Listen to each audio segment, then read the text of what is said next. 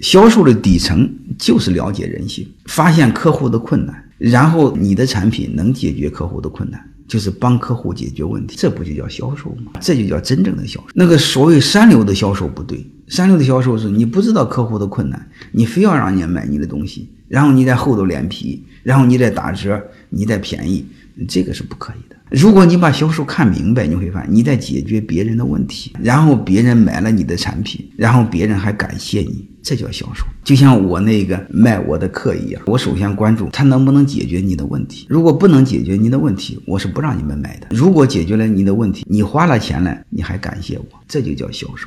欢迎各位同学的收听，可以联系助理加入马老师学习交流群：幺八九六三四五八四八零。